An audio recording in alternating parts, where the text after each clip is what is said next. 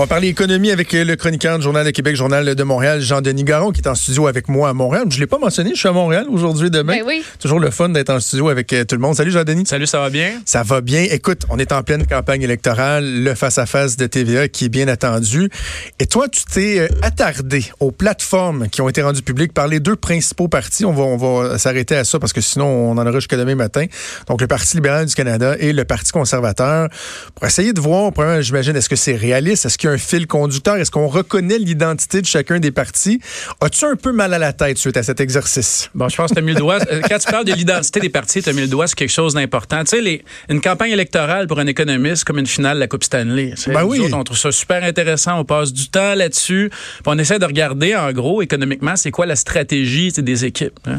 Puis il y a quatre ans, puis on se le disait tout à l'heure hors d'onde, il y a quatre ans, c'était beaucoup plus facile de voir où s'en allaient les partis. On voyait le, le conservatisme de Harper, on était dans la continuité. Au niveau des libéraux, on avait l'environnement, on avait toute la restructuration de l'aide aux familles. Et quand on lit, j'ai passé beaucoup de temps sur les plateformes, quand on regarde les plateformes des deux principaux partis, on s'entend le ceux qui risquent euh, de prendre le pouvoir, c'est très, très difficile de savoir où ils vont très, très difficile.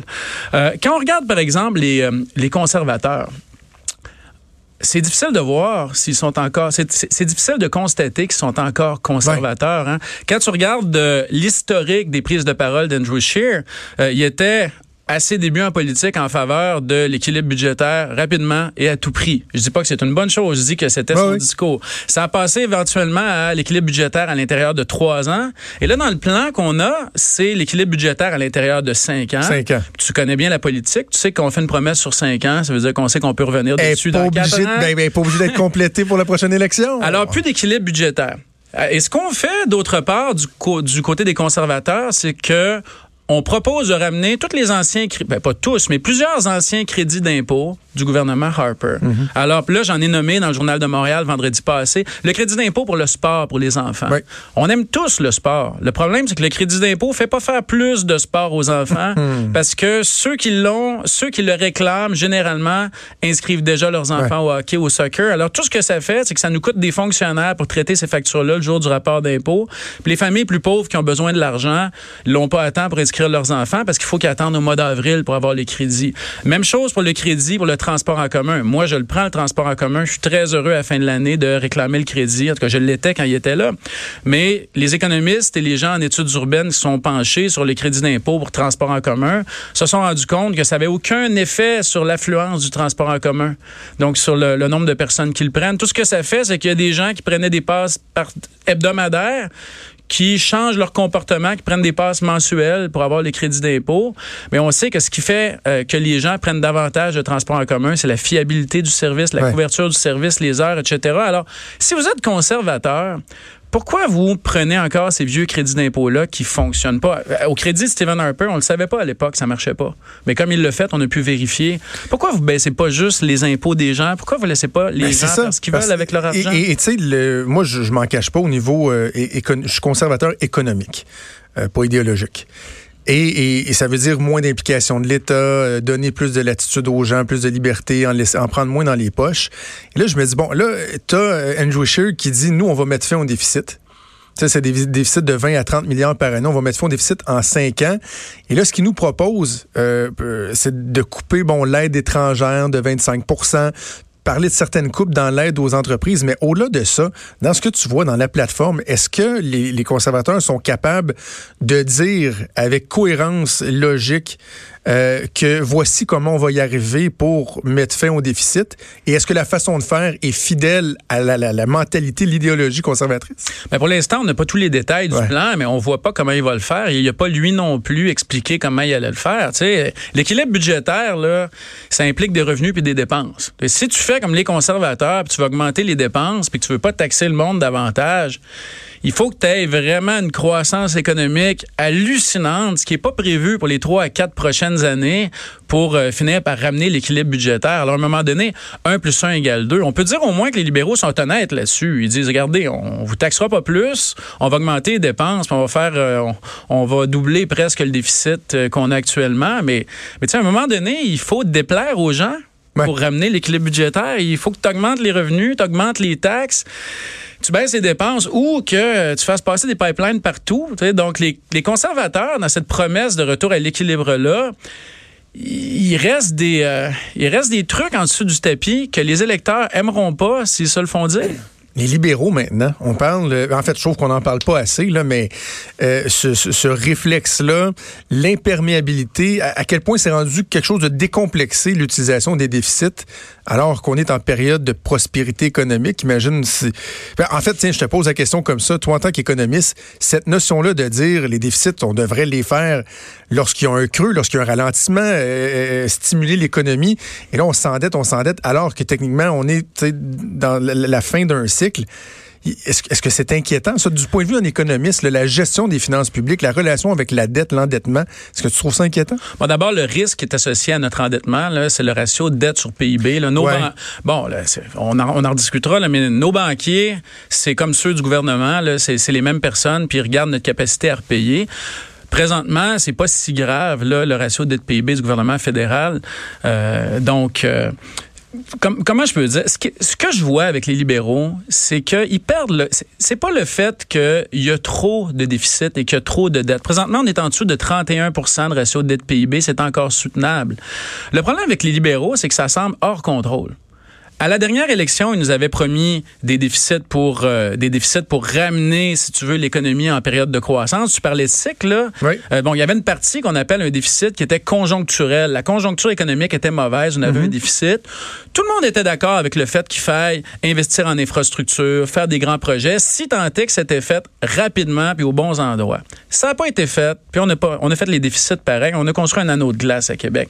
Je comprends que les, je comprends que les gens aiment ça patiner, mais c'est pas le genre de mesure que tu veux faire. Un de glace, écoute, si tu savais, Jean-Denis, je reste à Québec, les gens le demandent, là, font la file dans la rue pour avoir un anneau de glace. C'est fou. J'ai pas de problème à ce qu'on le fasse. Je veux dire, c'est pas un plan de sortie de récession. Il faut, juste mettre les, les choses au bon endroit. Donc, le ratio dette PIB des libéraux, il est soutenable, il est correct. Moi, ce que je trouve intéressant avec les libéraux, c'est que il y a quelques mois, au budget de mars, ils nous offraient un, ils nous promettaient un déficit qui est la moitié ou à peu près de ce qui est aujourd'hui. Alors là, tu t'imagines les libéraux autour de la table en train de faire la plateforme économique. Ils disent bon, on a à peu près tout fait ce qu'on voulait faire des quatre dernières années. Il y a des choses qu'on n'a pas eu le courage de faire, comme la taxe sur les Gafa, qui aurait dû faire. Et là, ils s'engagent à le faire soudainement. Ils s'engagent à le faire parce qu'ils n'ont plus le choix. Tu sais pourquoi? Parce que l'OCDE va remettre un rapport début 2020 où tous les pays de l'OCDE vont être forcés à agir. Et là, ils voudront pas avoir l'air d'être à la traîne. Fait qu'ils font à croire qu'ils sont un peu à l'avance sur l'OCDE quand ça fait quatre ans qu'ils niaisent avec les GAFA. Est-ce que c'est contraignant un rapport de l'OCDE? Quand tu dis forcé, c'est que tu n'as comme pas le choix au niveau moral ou il y a, une, contrainte? Bon, il y a la question, là, tu parles des GAFA, cette nouvelle taxe-là qui va donner euh, maximum 700-800 millions de revenus au gouvernement fédéral. C'est une mesure qui est, somme toute, mineure. Là. Ce qu'on dit, c'est que ces entreprises-là, donc Google, Apple, etc., qui nous vendent des produits chez nous tout en ayant une présence à l'étranger devront payer un petit, une petite portion de leur chiffre d'affaires mmh. en impôts parce qu'autrement. 3% c'est ça? 3% de la portion mondiale de leur chiffre d'affaires faite sur certains services au Canada, ce qui nous donne 700 millions de revenus. C'est pas grand-chose. Puis à la place, ils déclareront pas ces revenus-là aux États-Unis. Ça va être déductible aux États-Unis, que les Américains sont, sont pas contents. Non, c'est pas que c'est contraignant un rapport de l'OCDE. C'est que si tous les pays avec lesquels on est amis, tous les pays développés décident d'aller dans la même direction et que le public s'en mêle et que l'opinion publique finit par être en faveur de ça, on va avoir l'air un peu fou à continuer à offrir d'aider la Netflix plutôt que taxer ces entreprises-là correctement. Alors, ils voient la pression politique arriver, il n'y avait pas le choix. Mais pour la question du déficit, pour revenir là-dessus, moi, je, moi, mon impression, c'est que le niveau de déficit est tolérable, mais que c'est hors contrôle, que les libéraux se sont assis autour d'une table, se sont dit, il faut gagner l'élection. On a à peu près tout fait ce qu'on voulait. C'est difficile de voir la direction dans laquelle ils vont. Puis ils ont décidé qu'ils augmentaient le déficit pour euh, faire un peu de clientélisme à gauche et à droite. Et c'est ça le problème que j'ai, c'est que j'ai l'impression que l'utilisation du déficit n'est pas contrôlée. C'est ça, parce que tu parlais de fil conducteur. Quand on regarde les, les promesses des libéraux, t'en vois pas là, de, de, fil conducteur, de cible, de destination, de, de trajectoire. Là. Ben, comme électeur, là, puis il y a comme économiste, comme électeur, j'aime que les conservateurs soient conservateurs, puis que les libéraux soient libéraux, qu'on sache où ils vont, qu'on sache on s'en va où, euh, les libéraux, il y a quatre ans, on savait exactement ils s'en allaient où. Euh, il y avait la question du climat, la question de l'environnement qui était importante, la question de la taxe sur le carbone qui était centrale dans la politique des libéraux ces quatre dernières années, la bonification de l'aide aux familles, de rendre les, les, transferts aux familles non imposables, de les regrouper, d'abolir tous les crédits d'impôt qui étaient inefficaces sous Harper pour rendre l'aide aux familles, si tu veux, plus fréquente, plus généreuse, non imposable. On savait exactement où on s'en allait. Là. présentement, on a un gouvernement qui, selon ce que je regarde, tente de se faire réélire et dépense pour ça. Alors, on n'a pas d'augmentation de la taxe, par exemple, sur le carbone. le hmm. climat est passé de côté. On n'en parle à peu près pas. Euh, on n'a pas de mesures fiscales majeures. On a quatre ans en retard la taxe GAFA. Alors, je veux pas avoir l'air trop critique envers les libéraux, mais moi, je l'ai, j'ai dans mes mains toutes les évaluations du directeur parlementaire du budget, le coût des Ça, c'est intéressant hein, que le directeur parlementaire fasse un, costing euh, chiffre au fur et à mesure. C'est du bonbon, c'est du bonbon. Puis il y a certains pays, en passant notamment aux Pays-Bas, où c'est tellement là ancré dans la culture le fait de faire vérifier par une tierce partie le coût des mesures, qu'aux Pays-Bas, un, parti ne peut même plus politiquement se permettre de proposer une mesure sans le faire faire parce qu'il aurait l'air pas crédible.